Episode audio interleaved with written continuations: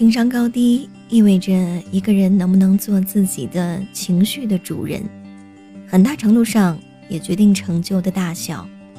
学会积极面对自我，不被负面情绪主导，体谅他人情绪，不要自说自话，做成熟主动的聆听者，不要轻易说出那句伤人的话。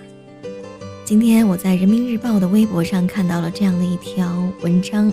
叫做“别让低情商拖累你的人生”，里面提出了九条情商低的表现，我们可以一起对照一下。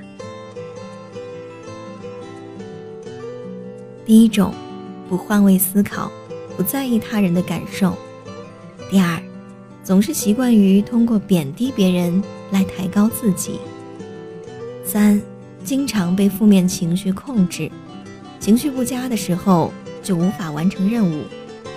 第四，只在意自己的表达，并不能察觉别人对自己表达的态度。第五，始终要在言语上胜过别人。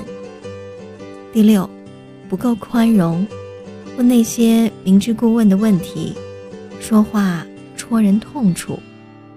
第七，即使是对最陌生、最无关的人，仍然过分在意。他怎么看自己？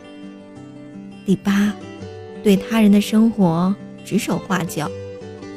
第九，把最好的脾气给了陌生人，把最差的耐心给了亲人。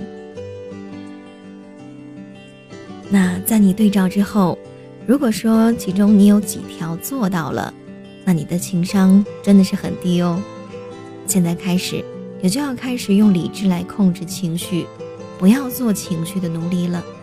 好了，关注我的新浪微博的账号 Jessica 加位，以及我的微信订阅号 Jessica 加位。情商需要补，Jessica 陪你一起进步。